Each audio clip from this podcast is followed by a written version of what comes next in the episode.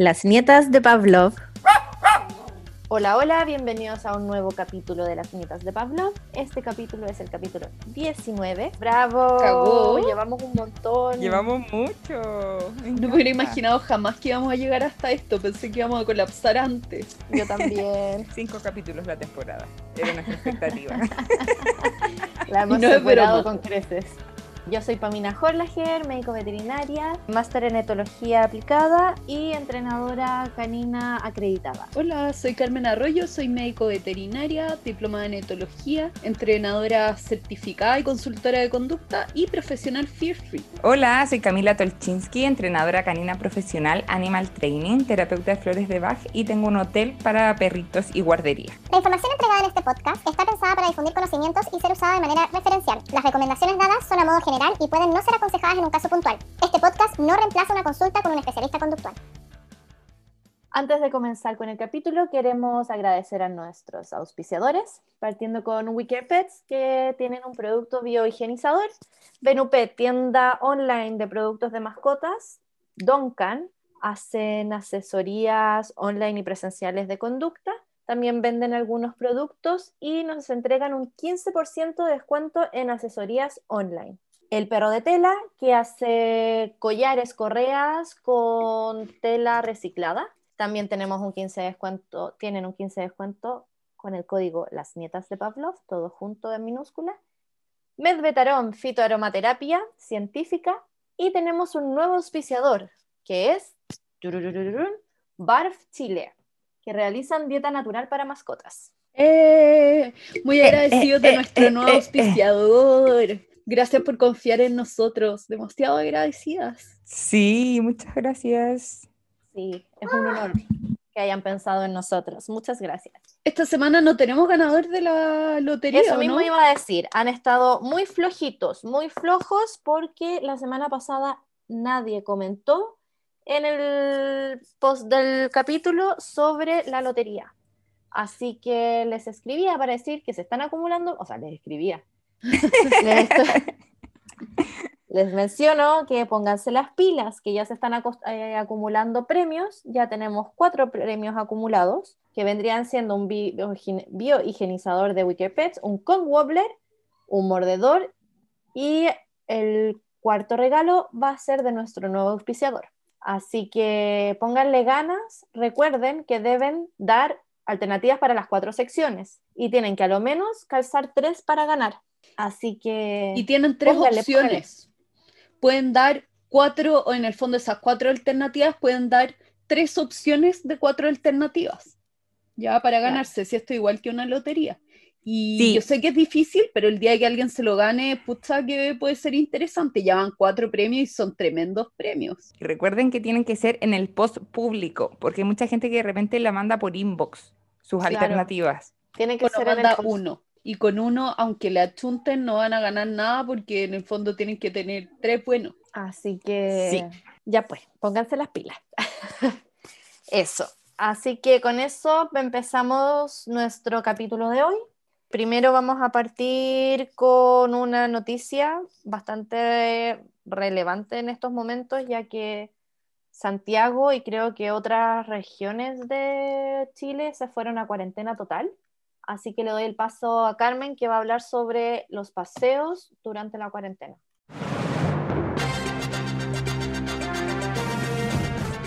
Noticia de la semana.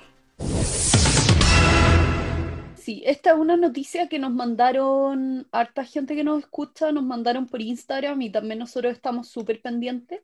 Como saben, desde la semana pasada, efectivamente desde el sábado, ya quedó toda, toda la región metropolitana en cuarentena en fase 1. Sabemos que esto no es lo mismo para otras regiones o para otros países, pero quizás estén viviendo lo mismo que nosotros. Bueno, quedamos todos en cuarentena y esta vez en Chile se eliminó el permiso para pasear perros, lo que complica a muchísimos dueños, porque lamentablemente no todos los dueños tienen un patio para sacar al perro. No tienen eh, un patio interior, no tienen un parque de condominio, no, la mayoría de la gente en Chile vive en departamentos donde necesitaban sacar a pasear al perro no solo por ejercicio, sino que para eh, que sus perros eliminen, que hagan pipí, que hagan caca, porque se han acostumbrado a hacer afuera. Y hay perros que no van a hacer adentro del departamento. Eh, ¿Y cuál fue la respuesta del gobierno hasta esto? Sacó una infografía muy asertiva. No me sorprende. Que dice que sí se pueden sacar a pasear en el horario Elige Vivir Sano, que durante los días de semana es de 7 de la mañana a 8 y media de la mañana y los fines de semana y festivos de 6 a 9 de la mañana. Es decir, nuestro perro solo puede hacer pipí de 6 a 9 de la mañana los fines de semana y de 7 a 8 y media en los días de semana. Es un absurdo, así que varias asociaciones y agrupaciones están ahí peleando por este permiso, porque de nuevo, se cree que la realidad de unas pocas personas de ciertas comunas es la realidad de todo el país y no es así. Y esto no es un capricho de la gente, de verdad los perros no hacen pipí en el departamento y el riesgo de contagio por pasear al perro es mínimo, si incluso se llenan 15 minutos, 20 minutos, ya eso puede servir solo para el baño. Se entiende que estamos tratando de reducir el tema de contagio, pero es insólito que se deje que, eh, no sé, que se siga trabajando en la construcción de no sé qué, pero no se puede sacar a esto que es una necesidad básica. Exacto, porque al final es una necesidad, onda, como que el gobierno no está viendo más allá, porque por ejemplo acá, si bien, bueno, acá la cuarentena se vivió de manera completamente distinta, porque acá no te exigían tener permisos, acá como que se dejaba un poco a la gente de cumplir su responsabilidad cuando le decían, porfa, quédate en casa porque si no te van a multar. Entonces, si te decían, por favor, anda una vez a la semana al supermercado, ya ahí dependía cada uno si iba una semana o iba todos los días como para pasear. Pero en el tema de los perros se dejó súper claro desde el inicio. De hecho, ahora que también hay eh, toque de queda acá, dentro del toque de queda, la, la, gente que, por ejemplo, trabaja y llega después, pasado el toque de queda, pueden sacar a pasear a sus perros porque se entiende de que es una necesidad.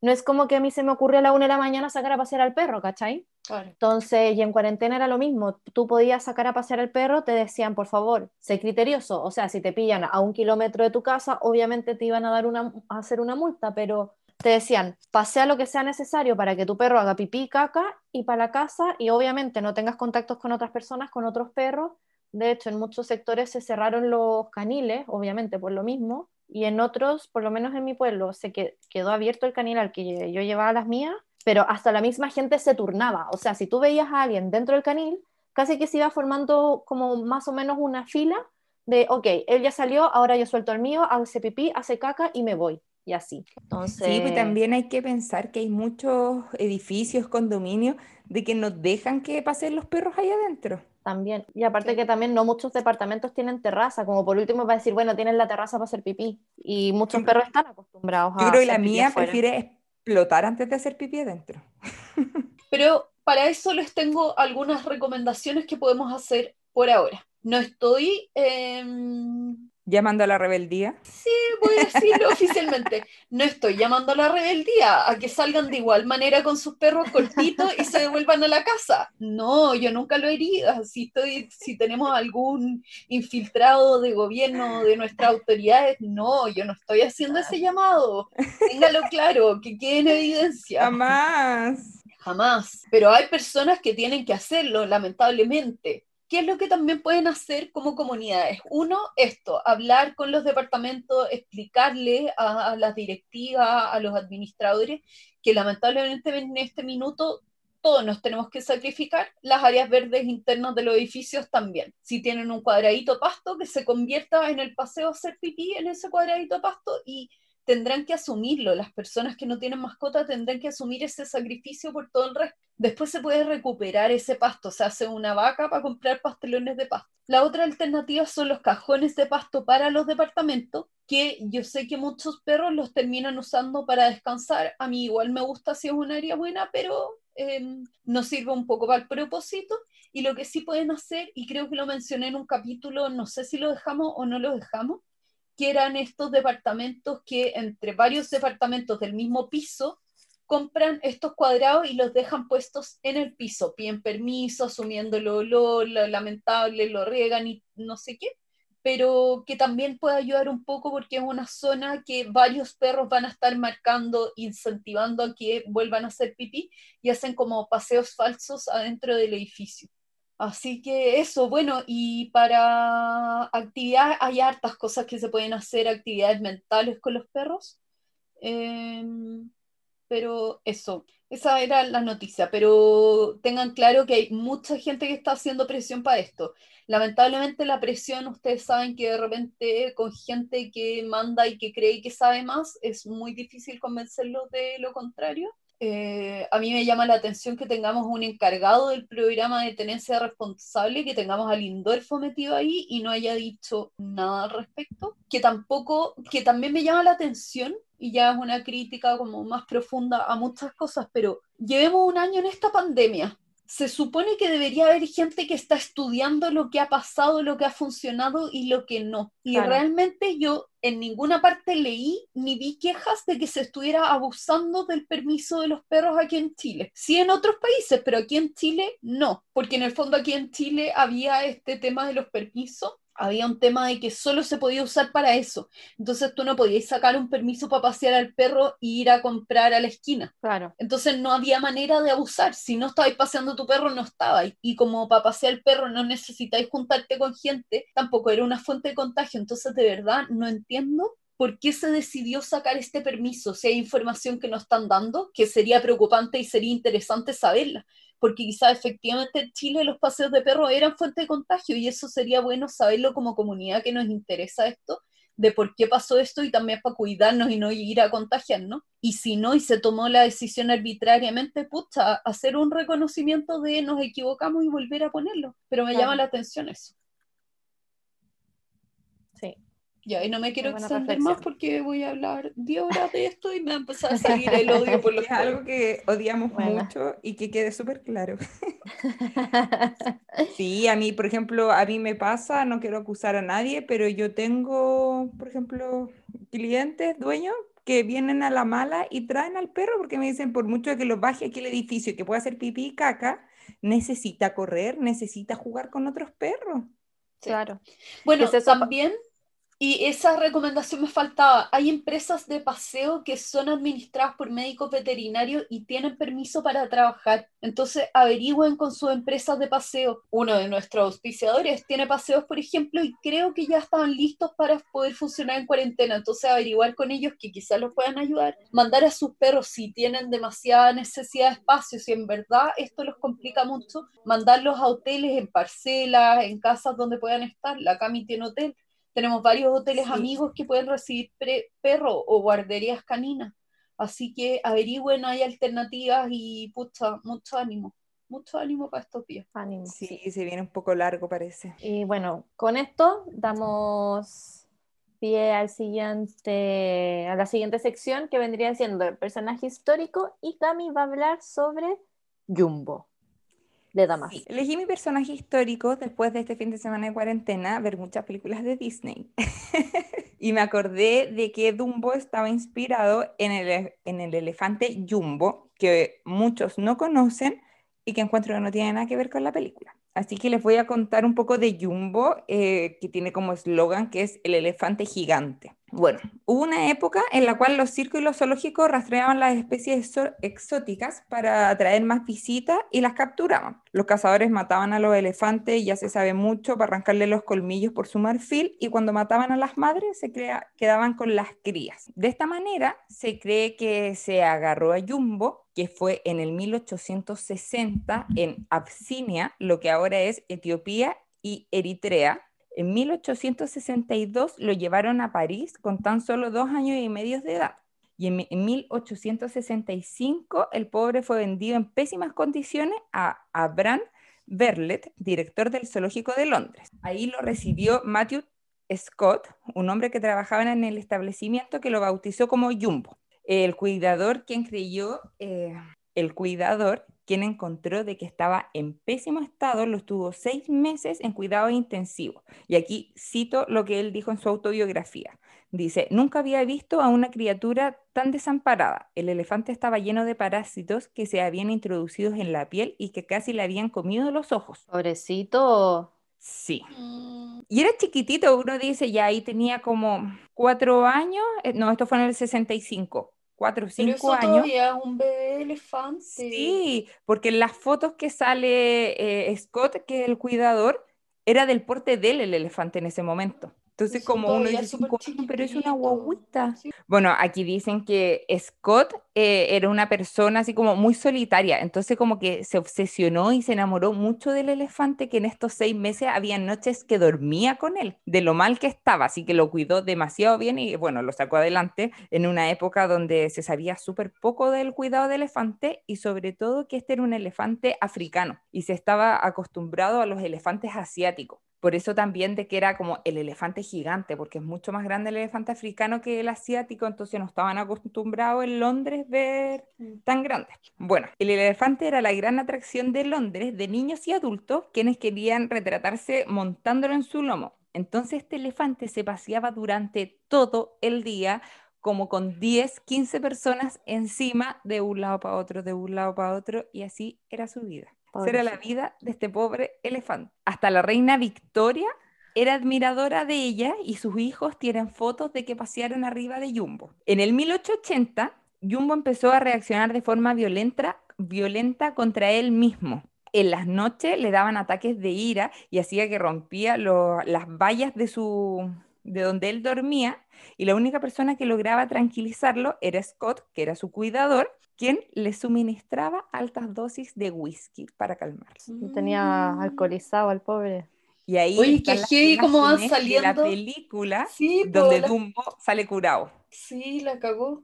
Bueno, después le voy a a hablar más detalladamente de estas crisis que le daban en la noche a Dumbo, porque bueno, todo esto yo lo saqué de un documental que le hizo la BBC y que yo les voy a dejar el link para que vean el documental, está súper bueno, es cortito, como 50 minutos, eh, porque después se estudió a Jumbo eh, en el 2017 y con las altas tecnologías, estudiando sus huesos y todo eso, se lograron descubrir muchísimas cosas. Sigo con la historia de Jumbo. En el 1882, el zoológico decidió que Jumbo ya podía convertirse en una amenaza pública porque ya podía ser de que no solamente iba a tener estos ataques de ira en la noche, sino que podían ser también en el día mientras seguía paseando a la gente encima de él. Así que lo decidieron vender y lo vendieron a P.T. Barnum, que era un circo estadounidense. Cuando la gente se enteró de que vendieron a Jumbo, se hicieron muchas protestas en el zoológico y hasta la reina estaba furiosa. la-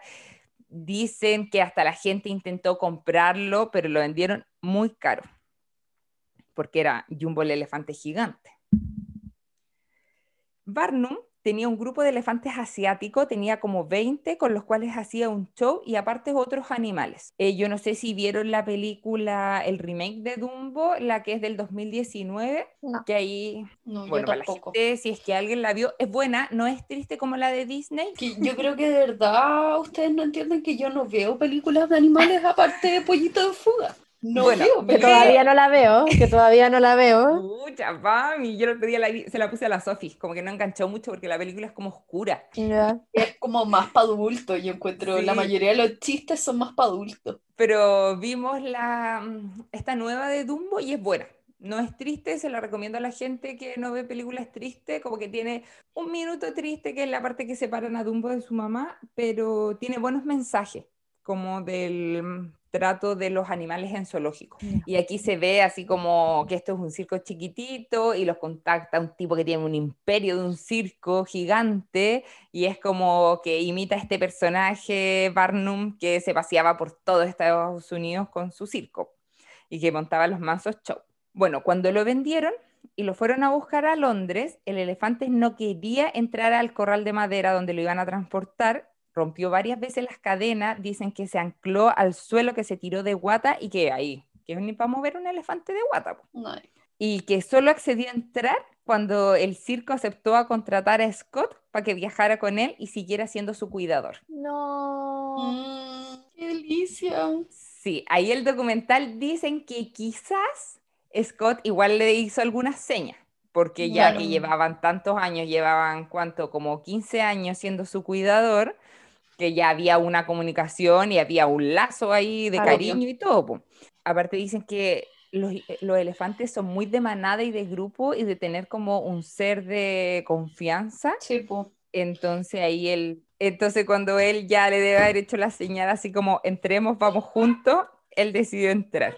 Eh, bueno, cientos de personas llegaron a despedirlo ahí cuando se iba en el barco en Londres, mucha, mucha gente, y pasó lo mismo cuando él iba a llegar a Estados Unidos. Habían cientos de personas esperándolo, aparte Barnum lo que hizo que tomó un barco antes, entonces Barnum llegó a conocer al elefante antes al barco y llegó haciendo un espectáculo cuando embarcó. Oh. Bueno, cientos de personas habían, el viaje duró dos semanas en barco Mm, de Londres a, a la costa este de Estados Unidos. Esto fue el 9 de abril de 1882 que llegó Jumbo a Estados Unidos. Espérense, que podemos tener una jaula esta bebé.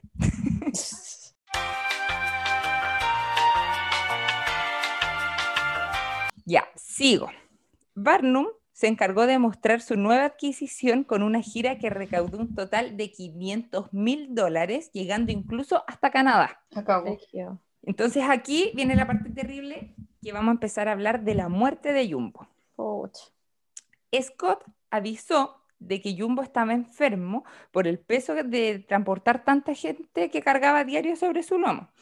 El dueño del circo no pescó esto y decidió continuar la gira porque ahora iban a Ontario, a Ontario Canadá. Eh, en San Tomás, Jumbo eh, paseó a cientos de personas y al terminar la función, el circo levantó el campamento y él estaba subiendo al tren que los transportaba y otro tren los chocó No. y chocó a Jumbo. No. Sí, porque esto, por la foto que se ve, está como dos líneas de tren paralela. Jumbo está entrando al carro, imagínenselo, y vi- vino la otra locomotora y lo estrelló. Ay, o sea, lo atropelló. Sí, en la colita. Ay, qué horror. Eh, Jumbo cayó y tras horas de agonía murió el mismo día con 24 años de edad, que esto fue el, vein- el 15 de septiembre de 1885. Dicen que Scott lloró desconsoladamente mientras el animal agonizaba y que apenas lo abrazaba con su trompa. Eh, tras la pérdida del elefante, escribió una autobiografía eh, que se llamaba Jumbo's eh, Keeper, publicada en el 1885. Eh, Barnum dijo a la prensa de que Jumbo se había cruzado frente a la locomotora para salvar a un pequeño elefante y así pasar su muerte como Ay, la un acto heroico y no como un accidente. Pero unas fotos que se muestran en el documental se nota de que no fue así porque habían unos retratos, porque en esa época no todos hacían fotos, sino que otros Sí, hacían retratos y que está esto como dos locomotoras paralelas al tren y Jumbo cruzado y que lo choca en la colita. Y otra foto de que está Jumbo tirado en el suelo, se ven marcas, que esta es foto porque así como Sí. Jumbo en el suelo muerto y 15 personas atrás posando. Bueno, qué horror. Y ahí se nota que está en su cadera y en la investigación eh, no hay ninguna fractura en los huesos, eh, así que se presume que murió por hemorragia interna. Pobrecito. Eh, Barnum mandó a diseccionar el elefante, donó el esqueleto al Museo de Historia Natural de Nueva York y mandó embalsamar el cuerpo. ¿Y dónde está el cuerpo embalsamado ahora? Espérate, se incendió. No. ¡No! se incendió y lograron salvar solo la colita. No, bueno, ¿y cómo se incendió? Se incendió el museo en el que estaba. Qué En. Londres. Eh, bueno, pues...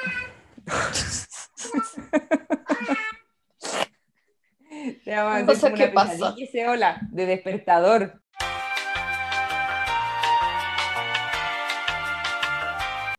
Bueno, el documental que yo les hablaba, que eh, el naturista británico David, ¿por qué me ponen apellidos tan difíciles? David Attenborough. Bueno, él reunió un grupo de expertos de distintas disciplinas que examinaron el, el esqueleto del animal y se proponía resol- a resolver todo el misterio de su vida y muerte. La primera respuesta que buscaron fue el motivo de los ataques de ira que tenía Jumbo en el zoológico de Londres. Ya. Entonces, aquí cito. Jumbo tenía en sus caderas una superposición inusual de capas de hueso nueva y viejo. Analizó Richard Thomas, arqueólogo de la Universidad de Leicester del Reino Unido. Sí, está bien, ya. Los científicos registraron que el elefante medía 3,2 metros del hombro al piso, mientras que el promedio de estatura de los elefantes africanos en su edad es 2,7 metros. O sea, es un 20% más grande que el promedio y pesaba cerca de 6.000 kilos. Esta superposición de huesos nuevo y viejo eh, se dice que que es mucho por su mala alimentación. Pobre. Muestran en el fémur, hay como una fisura en zigzag que esto dice que todavía Jumbo estaba en crecimiento, que los animales, los elefantes africanos machos crecen hasta los 40 años. Cuático. Eh, entonces, sí, Jumbo era mucho más grande que un elefante africano promedio, entonces era muchísimo más grande que los elefantes asiáticos que ellos estaban acostumbrados a ver. Entonces, en verdad era como un elefante gigante para ellos. En las fotos que se ven, la gente es como que le llega a su guatita. Se ven muy chiquititas las personas y sobre todo en las fotos con los niños, se ve enano. Oye, Cami, una pregunta. ¿Qué? En cautiverio actualmente y en libertad, ¿cuánto dura un elefante? Entre 50 y 70 años. En libertad. Sí. ¿Y en Eh, cautiverio? El problema es que, el- que el- casi todos los elefantes que están en cautiverio, que son como hogar de ancianos para elefante, que son muchos que han sacado de circo, de exposiciones, de zoológico, ya llegan con mala vida. Entonces, como que está poco estudiado como el libertad, libertad, libertad, así. Ya. Y aparte, ¿ustedes saben por qué se mueren los elefantes en libertad? No es como por una falla multisistémica. No, los matan. No. ¿Sabes por qué se mueren los elefantes de viejo? ¿Por qué? ¿Y por qué existen? Ay, si tengo mucho dato de elefantes, podemos hacer un capítulo de elefantes. Que se hacen estos, se forman estos cementerios de elefantes Eso sí lo leí. porque los elefantes van perdiendo, nacen con una cantidad de dientes y con el paso de los años los van perdiendo y los van Mm. desgastando y van usando los siguientes, ¿ya? Y van desgastando hasta que llegan alrededor de los 60, 70 años, cuando ya terminan de perder los die- últimos dientes. Ay, mueren de hambre. Y no pueden comer tanto o tan bien. Entonces las manadas que entienden esto se van a instalar a los, como a los bordes de los ríos, donde el pasto es mucho más delicado y más fresquito, para que coma y se pueda alimentar hasta que muera. Y cuando ya muere, siguen su camino. Entonces, por eso se forman estos cementerios de elefantes, porque son zonas donde los elefantes saben que sus viejitos pueden ir a comer y pueden, no, y pueden comer eh, comida más suave, en el fondo más tierna, pasto más tierno, hasta el día en que se mueran.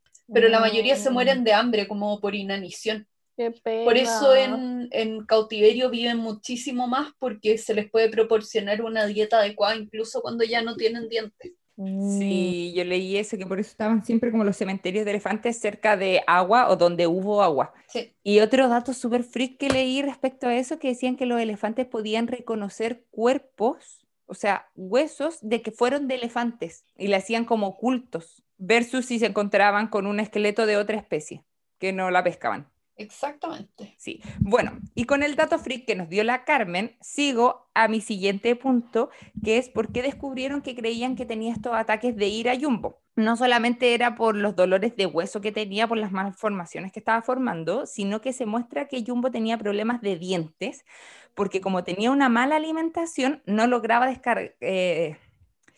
no lograba gastar estos premolares para que salieran los siguientes, entonces como que empezaron a salir los dientes, no se le salieron los otros y tenía una deformación en la boca. Mm. Entonces sufría de dolores de muela, como se podría decir, Ay, y en el silencio de la noche esto era más desesperante. Y por eso se puede ver de que Jumbo en todas sus fotos donde estaba en Londres no tiene colmillos, y no porque se los hayan cortado, sino que porque él se los quebraba al maltratarse, que se maltrataba como la boca Mm. hacia las vallas, donde no soportaba el dolor. Pobre. Y porque aparte de que tenía una mala alimentación, que no se sabía qué comían, qué, qué le daban, la gente le daba muchos dulces. Eh, Entonces se decía que, ahí en el documental, como decía, que comía puros bollos de canela. En- y después, en sus fotos más viejas de cuando ya estaba en Estados Unidos, sí se ve que, que tiene unos colmillos pequeñitos, porque como ya tenían más elefantes, a lo mejor sabían de mejor alimentación, y como estaba en grupo, eh, tenía una, una mayor distracción y menos estrés. Igual yo ahí también podría aportar otro datito freak de los elefantes.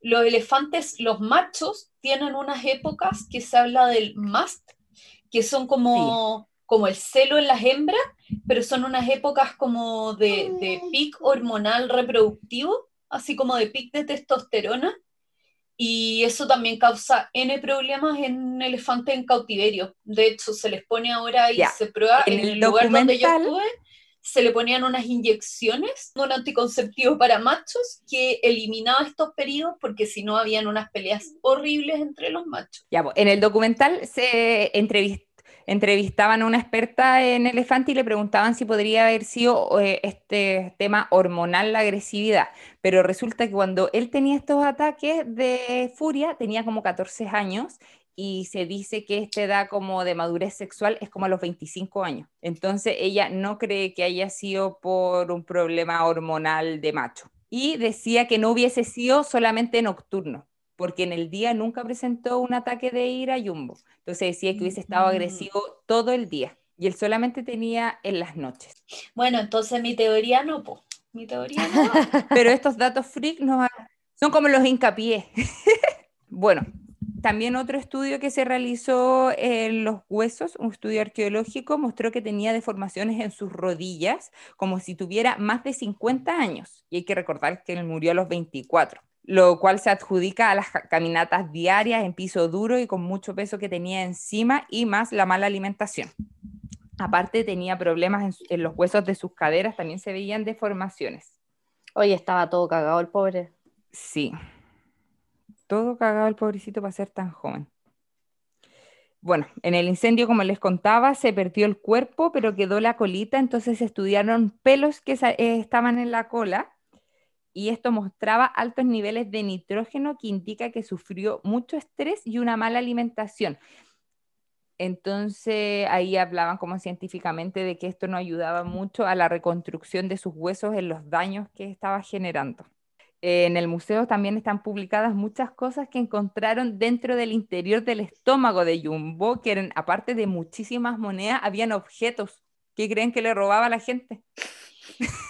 Hoy la cagó. O quizás la gente se lo ofrecía también. po. Y él se los Claro. comía, po. Sí. Eh, bueno, el nombre de Jumbo significa hola en suajili, una lengua africana, mientras que en la película lo cambiaron a Dumbo, que en la película esta, la del 2019, se muestra que es como que se llamaba Jumbo, pero como la gente se empieza a burlar por sus orejas, se cae la J y se da vuelta a otra letra que queda como D y quedó como Dumbo y toda la gente se reía, porque aparte de las orejas, que sí, Dumbo significa tonto, entonces como la burla. Em, y eso sería el tema de Jumbo. Yo creo que poca gente lo conocía.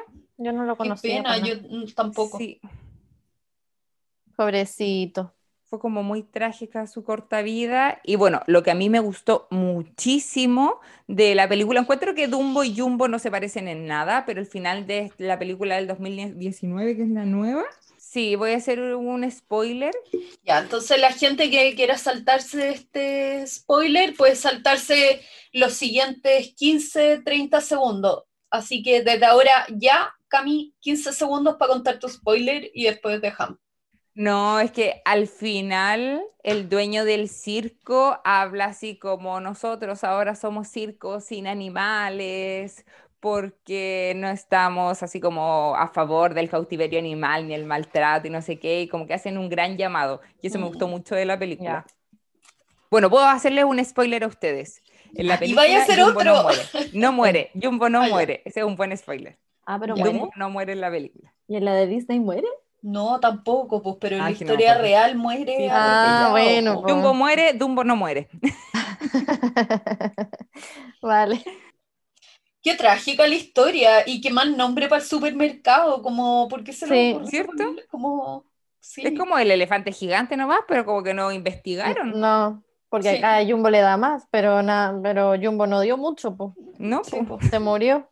Pobrecito. Sí. Y así que les vamos a dejar ahí eh, el link donde yo vi el documental. Super, ahí vamos a dejarle las cositas en la referencia. Sí. Buenísimo, buenísimo. Bueno, y con esto pasamos al siguiente tema, siendo nuestro tema central, que va a hablar Carmen sobre un tema súper, súper, súper interesante que es Fear Free, Ya. manejo libre de estrés o de miedo. Ya, yo les voy a hablar del el manejo Fear Free, lo que es el, la corriente del Fear Free y también de la diferencia con los comportamientos cooperativos y les voy a dar- dejar algunas recomendaciones que pueden empezar a trabajar ustedes, ¿ya? El programa Fear Free es un programa de certificación, de educación y certificación de Estados Unidos, creado en Estados Unidos por el doctor Martin Becker. ¿ya? El objetivo de este programa es crear un mundo donde las personas comprendan y acepten el bienestar emocional de los animales, mejorando así todos los aspectos de la vida de un animal. Ese es el objetivo que sale como anotado en su página web.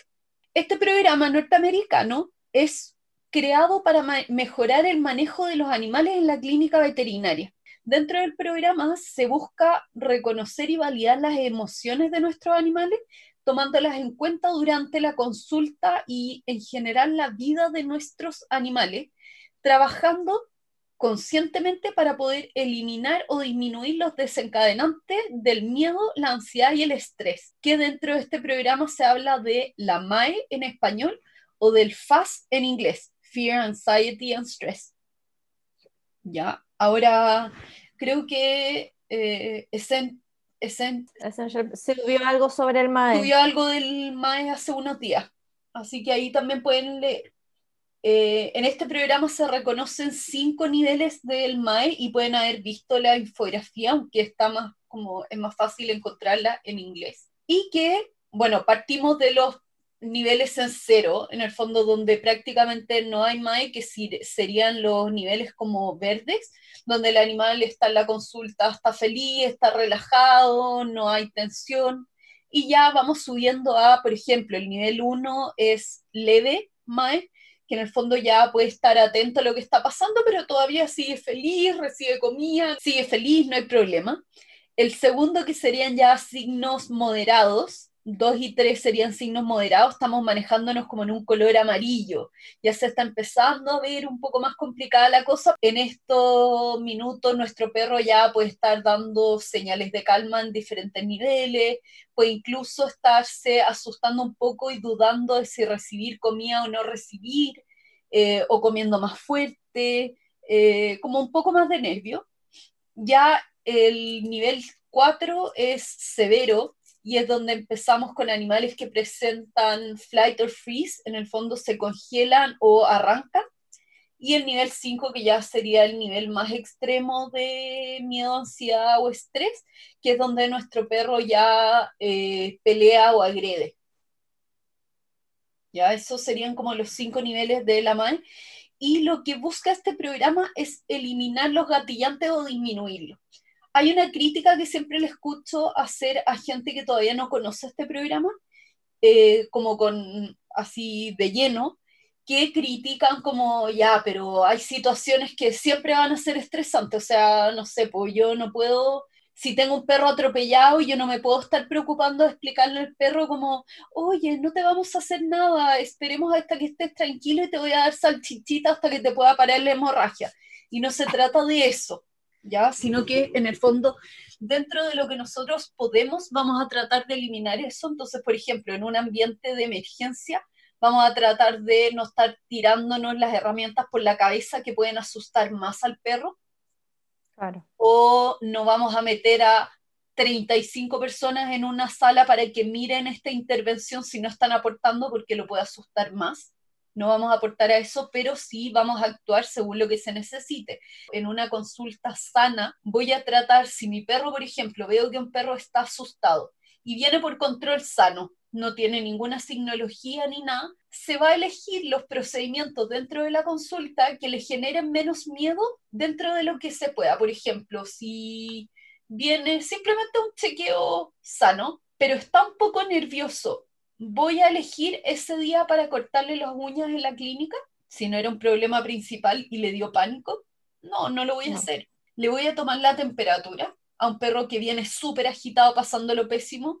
No. No. porque quizás el tomarle la temperatura uno va a salir alterado solo por el miedo con el que, porque va a aumentar la temperatura corporal. Si estuvo agitado, estuvo con mucho miedo, va a salir alterada, pero también no voy a estar promoviendo cosas que le van a dar más susto en la consulta y en cambio quizás me voy a tomar el tiempo hasta que se relaje y darle unos pocos premios y decirle a la dueña que ya nos vemos de nuevo. Entonces se va trabajando con esto. Y dentro del programa de la certificación hay certificación como cuatro tipos de certificaciones diferentes, ¿ya? Están la certificación para entrenadores, para veterinarios, para peluqueros y para centros, que puede ser para clínicas veterinarias o para peluquerías, por ejemplo, pero es como para el RECIN. Y la diferencia entre un, la certificación de un veterinario o de una clínica veterinaria es que en la certificación de la clínica veterinaria, en el fondo se hace como un compromiso de, eh, de que todo el personal de la clínica, desde el auxiliar que limpia los pisos hasta el veterinario cirujano máximo, todos van a pasar por la formación de Fear Free y todo el manejo de la clínica se va a llevar orientado a eso. Se va a tratar de mejorar el ambiente para que sea una clínica Fear Free, se van a mejorar el trato incluso con los dueños, en el fondo todo va a ir orientado a esto. Y no hay respuestas como en el fondo aplicables a todos porque lamentablemente el contexto quizá en una clínica de Estados Unidos en un barrio increíble donde la consulta cuesta 120 dólares es muy diferente a una clínica acá en, no sé, en La Pintana que tiene un espacio de 5 por 10 metros para todo lo que tiene que hacer en la clínica. Pero todo esto se va adecuando según las condiciones que se tengan para ser lo menos estresante posible para el animal o lo menos inductor del miedo. Ya siempre se puede mejorar, pero se trabaja en pos de. eh, en Chile hay varias, eh, varios veterinarios, varios entrenadores y, has- y hasta una peluquería que están certificados como Fear Free. Y ahora que me metí a averiguar, ya la certificación está en español, pero creo que por el momento está solo para veterinarios, todavía no está para entrenadores en español. También este programa es una mezcla, se va mezclando un poco lo que es el entrenamiento, lo que es el uso de terapias complementarias o de, por ejemplo, fármacos para ayudar a que la conducta, o sea, la consulta sea un poco más llevadera por ejemplo, premedicación en gatos, que sabemos que lo pueden pasar muy mal, o perros también. Cambios en el manejo, no solo de los veterinarios, sino también de la recepción, de cómo se recibe a un perro. Por ejemplo, hay un manejo que se hace en que eh, a muchos perros ni siquiera pasan por sala de espera dentro de la clínica, sino que se adecua a un estacionamiento donde a los dueños se les va a avisar al auto cuando pueden entrar a la consulta para que el perro no esté asustado en la recepción donde entran y sale gente, donde entra y sale perro, donde quizás pueda escuchar ruidos que lo asusten, porque hay cosas en las clínicas que siempre van a dar miedo, ¿ya? También el eh, consentimiento de los perros, que se da para un tema completo, que también en el fondo se trabaja pidiéndole permiso en algunas cosas a los perros y viendo que ellos como que consientan a un manejo, pero claramente va a haber cosas que no vamos a poder preguntarle. No le voy a poder, de nuevo, un perro atropellado con una fractura expuesta, no le voy a preguntar, oye, ¿me dejas ahora arreglarte tu fractura y tocarte la herida? No, necesito parar esa hemorragia. En ese minuto no es un tema de consentimiento, pero se va haciendo dentro de lo que se puede, ¿ya? Eh, también se hacen visitas, por ejemplo, felices a la clínica, que son visitas en donde los clientes quizás ni siquiera paguen una consulta, solo se agenda y van a que al perro le den premio, lo saluden y se vaya de vuelta a la casa. Cosa de que entienda que el veterinario no solo va para que le pasen cosas malas o dolorosas. Eh, es un programa súper entretenido. Yo podría hablar mucho más, pero voy a tratar de dejarlo en cortito. Sí, es que, es que es bacán, en verdad. A mí me encanta todo el programa y todo el tema de Fear Free y ojalá se implementara más porque ayuda un montón, pero hay muchos veterinarios todavía, por lo menos en Chile, bueno, y acá también, de que son muy de eh, todo a la fuerza. Sí. Entonces al Bueno, final trauma y- y más al perro, po. Sí, pues, y eso también es que no es necesario certificarse para creer en estos principios. ¿Y qué recomendaciones les podemos como dejar nosotros con esto? Es que también nosotros tenemos que tomar conciencia de esto y informarnos como dueños de mascotas, ya no hablando desde el lado veterinario, sino que informarnos como dueños y abogar por nuestros animales en estas situaciones, estar informados y también entender y esto no es una crítica, o sea, como encontrar el equilibrio con nuestros veterinarios de entender que ellos también tienen que hacer una pega. De repente ven 12 perros en el día, de repente hay personas que le dicen, no, mi perro no muerde y el perro muerde. O no, mi perro es súper simpático y el perro así aterrorizado, pasándolo pésimo y queriendo comérselo por un corte de uñas. Entonces los veterinarios también muchas veces andan como a la defensiva y hay ciertos manejos que se nos enseñaba que era más fácil. Por ejemplo, las muestras de sangre, idealmente no tomarlas con el dueño presente, porque el dueño se pone nervioso y el perro se porta peor. Eso a mí me lo enseñaron en la práctica. Y en la práctica donde yo hice o trabajé es así, así, que se llevan hacia atrás a los perros para tomar las muestras. Pero ¿qué es lo que pasa? En muchos de los animales llegamos a un nivel 5, si se acuerdan de los cinco niveles de la MAE que yo les hablaba, llegamos cuando los perros se alejan del dueño si estaban un poco nerviosos, no si estaban agresivos, si estaban un poco nerviosos dando señales, el veterinario dice ya, para que no se ponga tan nervioso me lo voy a llevar para atrás y el perro se pega un salto a nivel 5, que es el nivel en donde se congelan. Entonces, claro, el perro puede que no esté dando signos y se porte mejor esté menos intranquilo que cuando estaba el dueño, pero no es porque esté más seguro, no es porque tenga menos miedo, es porque está pasándolo tan mal que se congela. Pero lamentablemente en la clínica veterinaria como de la vieja escuela no se nos enseñaba a validar y reconocer esas señales y se creía que, ay, es que es tan mamón que se porta peor cuando está la dueña presente. Entonces hay que abogar por eso y también ustedes pueden hacer cosas para trabajar desde antes para ayudar a hacerle más fácil esto eh, a sus perros. El entrenamiento veterinario no solo debería ser cuando su perro tiene un problema de conducta, es decir, cuando rompe todo, cuando se hace pipí en cualquier parte, sino que debería ser también eh, preventivo y, por ejemplo, contratar un entrenador, un entrenador en el que confíen, que sepan cómo maneja, etcétera, para que los ayude como, ¿sabéis qué? A mí me gustaría enseñarle manejos cooperativos a mi perro o, manejos como en el fondo de sensibilizarlo a los manejos veterinarios. Y eso se puede trabajar un montón. Y los manejos cooperativos, por ejemplo, se enseñan para darle un poco de control al perro sobre su cuidado. ¿ya? Eh, ahí, como les había hablado antes, hay que diferenciar entre cuando se puede y cuando es una situación de emergencia y no podemos hacer esto. Pero ustedes en la casa que no. Pero déjame meterme antes de que terminemos lo del corte de uña para después no decirlo al final. Por ejemplo, yo ahora puedo hablar como peluquera y que muchas veces pasa de que no está esta opción así como podemos ir cortándole da una o dos uñas, ¿cachai? Una, porque a veces te contratan de que te llamo porque quiero que le cortes la uña a tu perro y el dueño no acepta esto que le digáis así como, ya, pero le voy a cortar solo dos uñas. Porque es lo que quiere el dueño, ¿cachai? O sea, yo, yo, lo trato de hacer lo más amigable posible siempre y se lo enseño a todos los perros que entreno y a todos los que hago peluquería, aunque no les entrene, les enseño la manipulación de las patitas, ir tocándole las uñas para que sea como algo diario y no solamente cuando hacen peluquería, que muchas veces hacen peluquería una vez al año. Y hay casos mm, que por médico y por el perro hay que cortarle las uñas sí o sí. O sea, yo he visto casos de que uñas están enroscadas, de que han perforado el cojinete.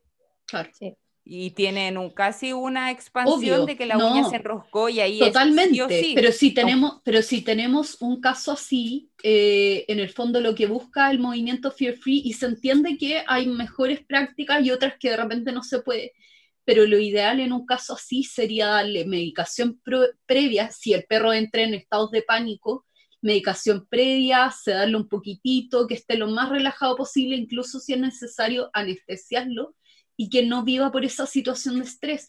O idealmente educar a la gente para que entiendan por qué esto necesitamos hacerlo de a poco. Entonces, para la gente que nos escucha, que si ven una emergencia con su perro, por ejemplo, las uñas enroscadas, como dice la Cami, no llamen a su peluquero y le digan, córtalas todas, pero después pongan el grito en el cielo si su perro lo está pasando pésimo. Entiendan que claro. esto quizás van a tener que contratar al peluquero para que vaya todos los días de una semana a cortarle las uñas, da muy poco y quizás ni siquiera va a terminarlo en una semana y van a ser dos semanas de trabajo previo al corte de uña y después medicación y el corte de uña. Y en eso se va trabajando y lamentablemente tenemos que eh, como cambiar la cultura completa, porque como dice la Cami, incluso el mejor profesional que tiene todos estos conocimientos, de repente llega un cliente y le dice, no, yo quiero así, yo quiero mi cuarto de libra ahora, yo quiero mi corte de uña ahora, y lo quiero todo aquí y a costa de todo, pero después se van a quejar, oye, y el perro gritó y lo pasó pésimo, obvio, Claro. porque ese perro no estaba preparado para ese, ese manejo. Entonces nosotros tenemos que buscar estas alternativas, ¿ya?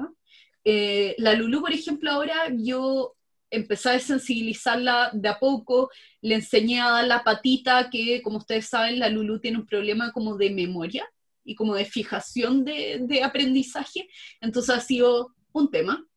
Pero yo ya aprendí que los días que voy a trabajar con ella en la manipulación de las patas, yo la premedico 12 horas antes del evento. Yo la estoy premedicando para que esté mucho más relajada y eso ha hecho que ahora podamos mantenerle las uñas ya no perfecto porque para eso necesitaría como sedarla realmente con sus problemas del corazón no es recomendado, sedarla completamente y hacerle un corte así magistral y después mantenérselas nomás pero vamos mucho mejor y porque puedo, porque no está en un extremo en que su vida está en peligro por esto. Pero sí, pues como dice la Cami, de repente hay situaciones en las que hay que hacerlo, pero hay alternativas y hay que aprenderlas y buscarlas. Y por eso es bueno que vayamos avanzando todo, porque yo creo que Cami, a ti te ha pasado que quizás ningún veterinario te pesca como decirle como, oye, ¿me podía ayudar a premedicar a este perro para poder bañarlo bien o cortarle las uñas bien? Sí, po, porque ahí se habla al tiro de que peluqueros caninos no pueden medicar porque en toda sedación o remedio tenéis que estar ahí vigilando signos y todas las cosas de po. que tiene que hacer un veterinario. Entonces, por eso hay que crear buenos equipos de manejo que puedan trabajar esto. Hacer énfasis de que todas estas cosas se tienen que empezar a trabajar desde chiquititos. Desde antes que necesite su primer corte de uña, ya tenemos una presentación de corta uñas, ya tenemos una manipulación de patita. ¿Qué comportamientos pueden ustedes enseñarle a su perro? Y esto como para dejarles datos prácticos que les puedan servir. ¿Qué comportamientos tienen un alto valor como dentro del manejo veterinario porque va preparando a su perro para que entienda qué es esto? Eh, el chin rest o como apoyo de mentón sobre una superficie que se lo pueden enseñar en un cojín, en sus piernas, en la mano, pero es que apoye la cabeza porque le, le enseña a mantenerse quieto, a mantener una posición y súper establecida. Entonces eso los ayuda durante esta consulta. El stay, el quieto, mientras lo tocamos y lo vamos desensibilizando a que ustedes, por ejemplo, lo mantengan en quieto y le puedan tomar el cuero del- de, de la espalda como si lo fueran a vacunar, o hacerle una revisión completa, tocarle las patas con él quieto. Eh, la escala de tres toques, que eso es súper importante como en cualquier relación con perros, como si ustedes notan que su perro está muy ansioso con algo, por ejemplo con el cepillado, no le gusta, hacemos esto en grupos de tres, un, dos, tres, y paro, y le doy un descanso al perro. Muchas veces eso ah, permite que el perro entienda que ustedes en algún minuto estos contactos paran, entonces puedo aguantar más porque voy a tener salidas y no aguanto, aguanto, aguanto hasta que ya no aguanto más y exploto, como mucha gente que cepilla el perro hasta que el perro ya no da más, que usualmente es cuando ya están terminando, pero el perro aprende a que tiene que él parar su conducta, o sea, como la conducta a ustedes. Ya también la escala de toques hacia el lugar que ustedes van a revisar. Por ejemplo, si van a revisarle una pata trasera, ustedes parten tocando la cara y van como de la cara hacia atrás haciendo cariño hasta llegar a la pata. Y siempre parten de un lugar para hacerlo predecible, no llegar y tocar el lugar que tienen que revisar porque le duele. Enseñarle posiciones, por ejemplo, para revisión, el que esté de pie, el que esté echado y el que esté echado de lado. También pueden enseñarle a rodar al perro entre sus piernas y quedar guata arriba entre medio de sus piernas para manejo, por ejemplo, para ecografía.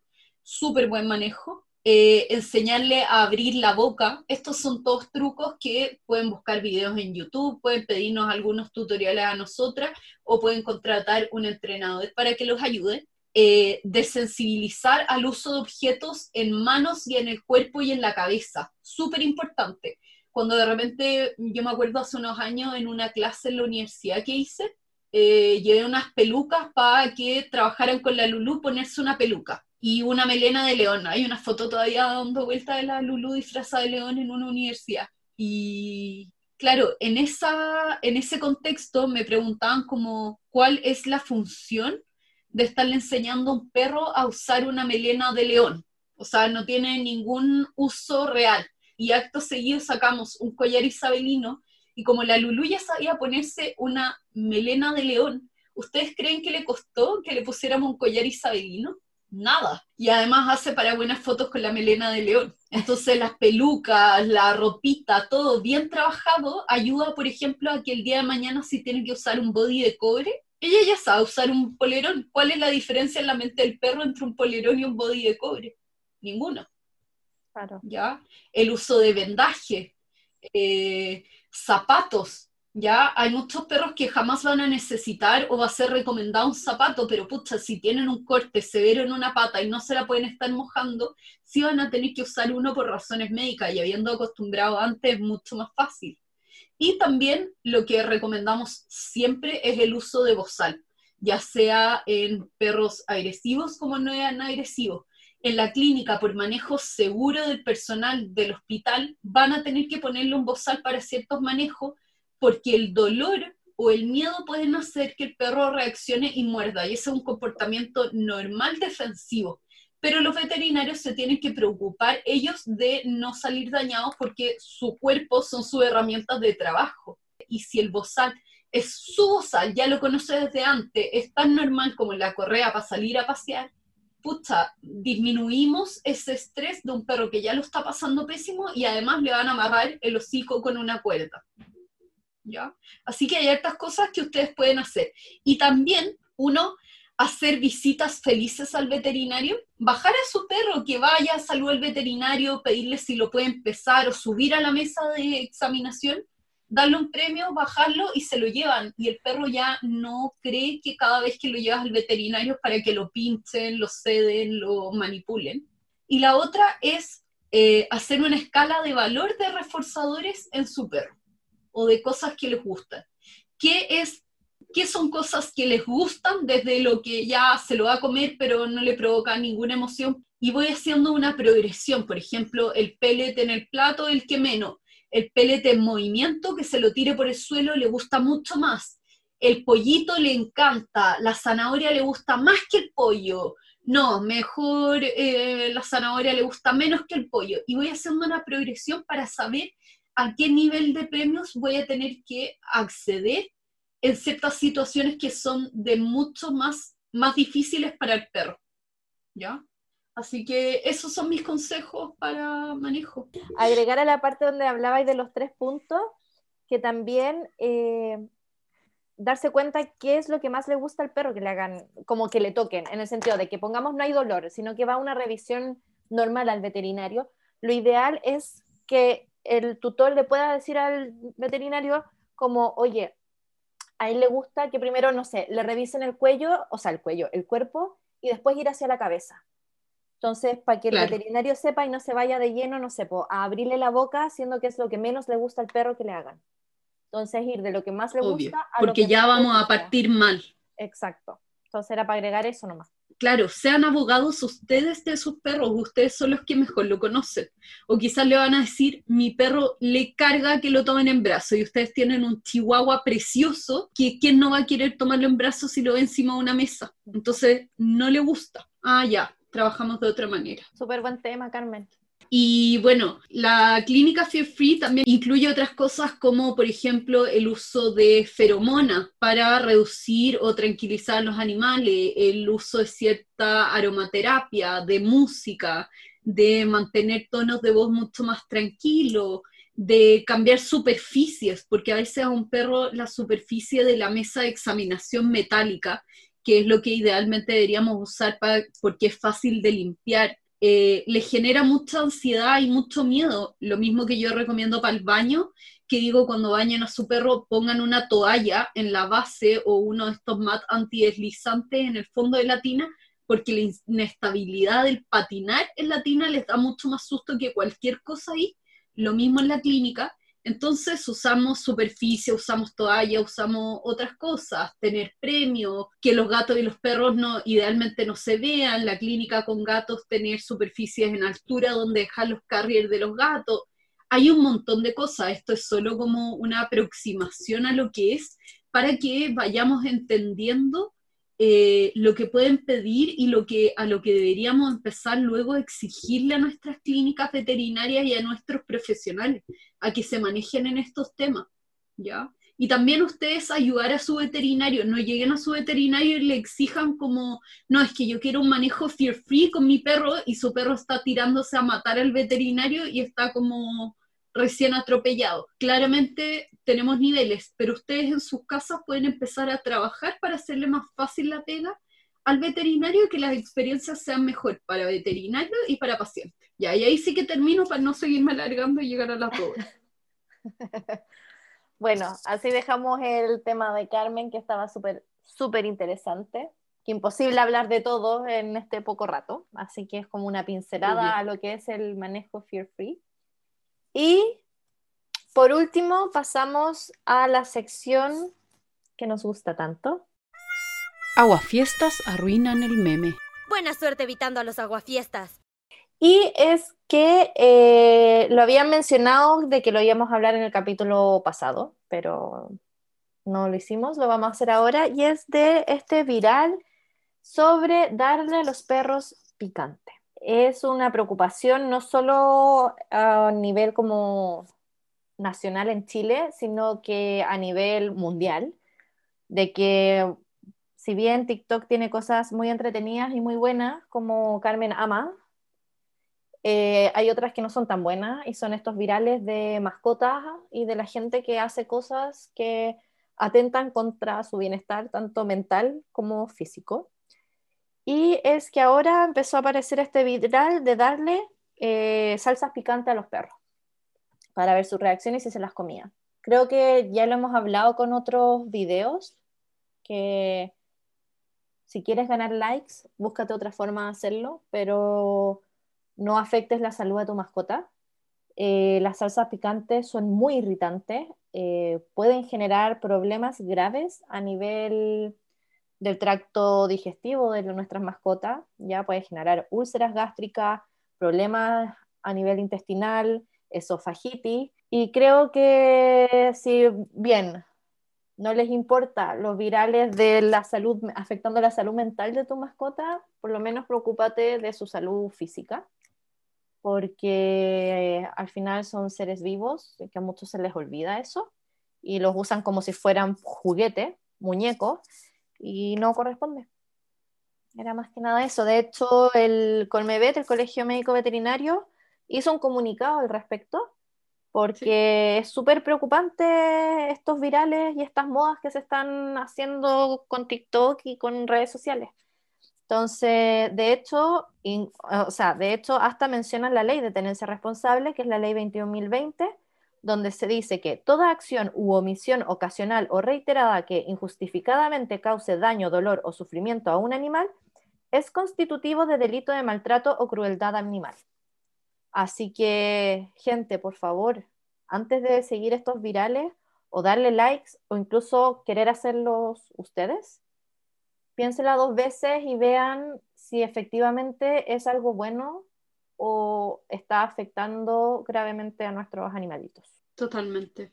Sí, nos habíamos quedado atrasados con ese meme una semana que fue cuando fue el boom, pero, había que decirlo igual. Tal cual, porque aparte eh, no solo, eh, bueno, los casos más leves entre la gravedad es lo que acabo de mencionar, pero también puede dar pancreatitis. Y esa, al ser una inflamación del páncreas, es una de las enfermedades más graves que pueden tener perros y gatos. Entonces, seamos conscientes, no son juguetes, son seres vivos y están bajo nuestro cuidado al final. Nosotros tenemos que velar por su bienestar tanto mental y físico. Entonces, eso.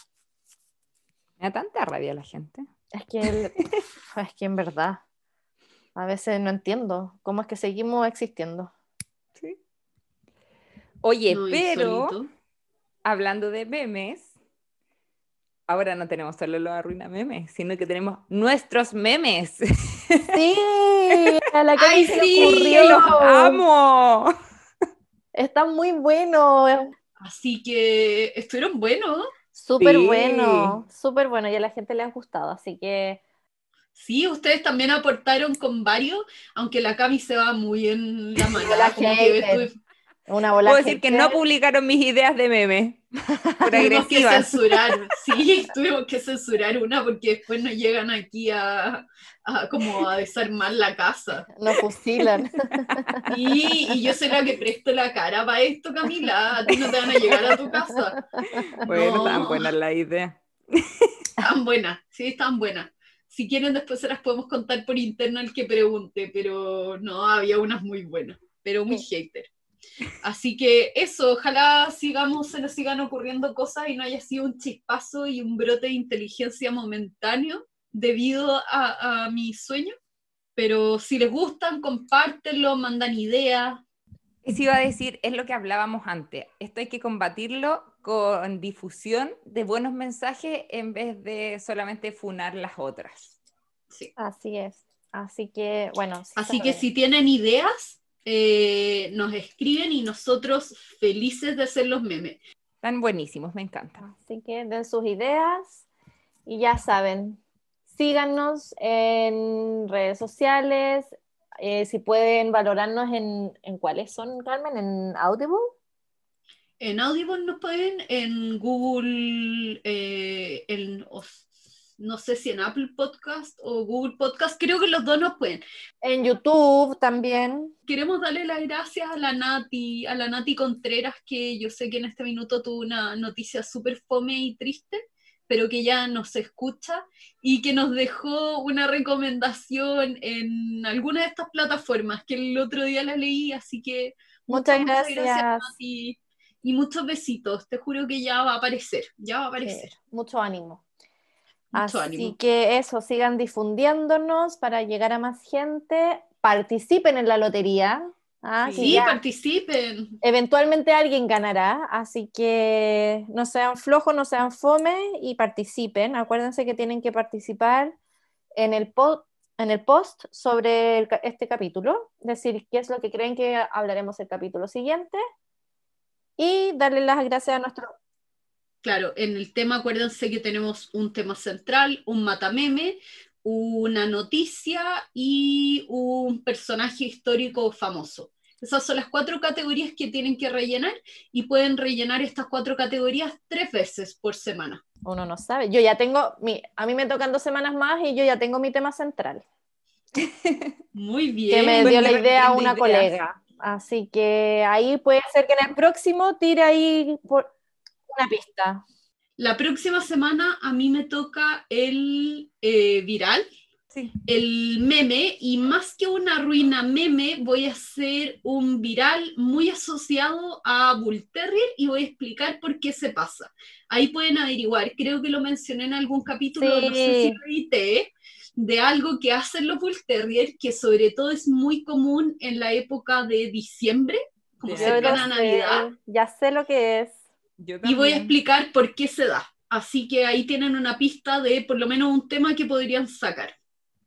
Así que eso, pues cerramos el capítulo. Sí, pues cerramos el capítulo. Y darle las gracias a nuestros auspiciadores, participen en la lotería y nos vemos la próxima semana.